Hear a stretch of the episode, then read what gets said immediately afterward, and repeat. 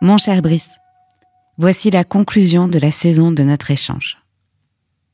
À l'arrivée de ces beaux jours où aujourd'hui, nous nous enchantons des pluies qui viennent abreuver les nappes phréatiques. Le français a cela d'amusant. Il est lent, de mauvaise foi et d'une capacité d'adaptation extraordinaire dans des comportements mortifères réguliers. J'évoque ici la mauvaise foi car il y a peu, le moindre soupçon d'un ton gris dans le ciel toulousain rendait la journée de beaucoup définitivement morose.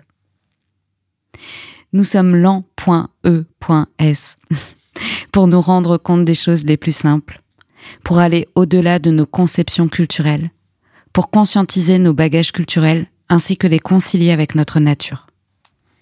Notre sens de l'équilibre en toute chose est précaire. Nous sommes pétris de paradoxes et je t'avoue que c'est ce qui me séduit et m'exaspère à la fois. Nous sommes complexes et bêtement prévisibles, nous sommes puissance et fragilité multiples, nous sommes bavards, pour ne pas dire grand-chose, que peu de gens écoutent vraiment. J'espère que nos échanges trouveront des oreilles attentives et que cela suscitera la curiosité sur le sujet de l'inégalité entre nos genres. J'espère même que les allergiques du féminisme auront avec cette correspondance l'occasion de trouver des ouvrages ou quelques tutos YouTube qui leur donneront envie de dire fièrement qu'elles sont sûrement féministes en fin de compte. Qu'elles vont d'abord œuvrer à y prêter attention, après avoir constaté que cette inégalité dure depuis trop longtemps. Cet échange entre nous, cette capacité à nous dire, malgré nos différents points de vue, malgré nos maladresses, est riche de la chose la plus précieuse qui soit à mes yeux, le respect. Qu'en est-il de cette écriture inclusive qui devait faire l'objet de notre correspondance? Eh bien, notre correspondance l'illustre parfaitement, je trouve. L'écriture inclusive n'est pas un sujet, mais un outil. Le sujet est bien l'inégalité de genre. Cet outil est là pour mettre en conscience jusqu'où se glisse l'invisibilisation du féminin dans notre société. Je suis d'accord sur le fait que cette écriture, tout comme notre système grammatical complexe, est excluante pour certains, certaines. J'ai d'ailleurs une copine féministe dyslexique qui en fait sa guerre. Dominée de par son genre et exclue par la langue écrite en point médian, elle argumente que c'est un outil de féminisme de dominante. Elle a raison. En tous les cas, c'est une pensée universitaire. Elle a réussi à lire avec fluidité après des années de lutte et de travail acharné à l'âge adulte. Alors effectivement, ça ne vient pas soutenir l'effort que d'en rajouter en supplément. Il y a aussi du féminisme de classe, je ne l'oublie pas. Et malgré mes origines sociales, je suis construite dans les codes d'une classe bourgeoise. J'aime les beaux-arts et les belles lettres, et j'ai suivi un parcours universitaire. J'ai mis beaucoup de temps à ne plus avoir les yeux et les oreilles qui saignent face aux fautes d'orthographe et de syntaxe, et en vérité, je travaille encore beaucoup à me détendre sur ce sujet. Car je suis convaincue que ce qui compte, c'est que le message passe. Je suis convaincue que tous ces petits arrangements avec une langue extrêmement compliquée comme la nôtre, sous couvert d'une bonne volonté, asseoir la démocratie au XVIIIe siècle autour d'une langue unique, a toujours laissé du monde sur le carreau. Alors, cette recherche d'une langue vivante, dans laquelle on raconte que l'on souhaite mettre fin à un système de domination, n'est certes pas idéale, mais elle me plaît parce qu'elle dérange.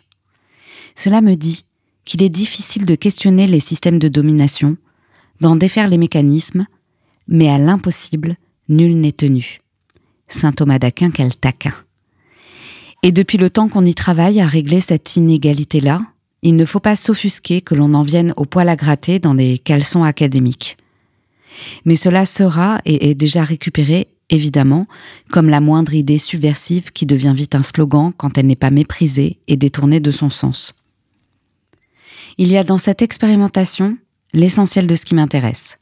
La remise en question et la conscientisation d'une injustice, une démarche poétique dans l'invention de nouveaux mots, de nouvelles musiques de la langue, la réappropriation du langage par tous, précepte passionnant de l'éducation populaire et politique où le savoir n'appartient pas qu'aux sachants sachantes.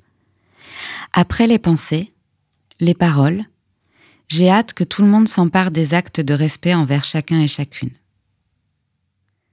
Et que ni au nom de Dieu ou du reste, qui que ce soit puisse être traité différemment qu'avec respect et puisse user du même pouvoir d'agir et des mêmes droits je souhaite que nos corps de femmes cessent définitivement d'être l'objet des hommes, sur tous les plans, et que nos combats obtiennent autant de crédit que les leurs.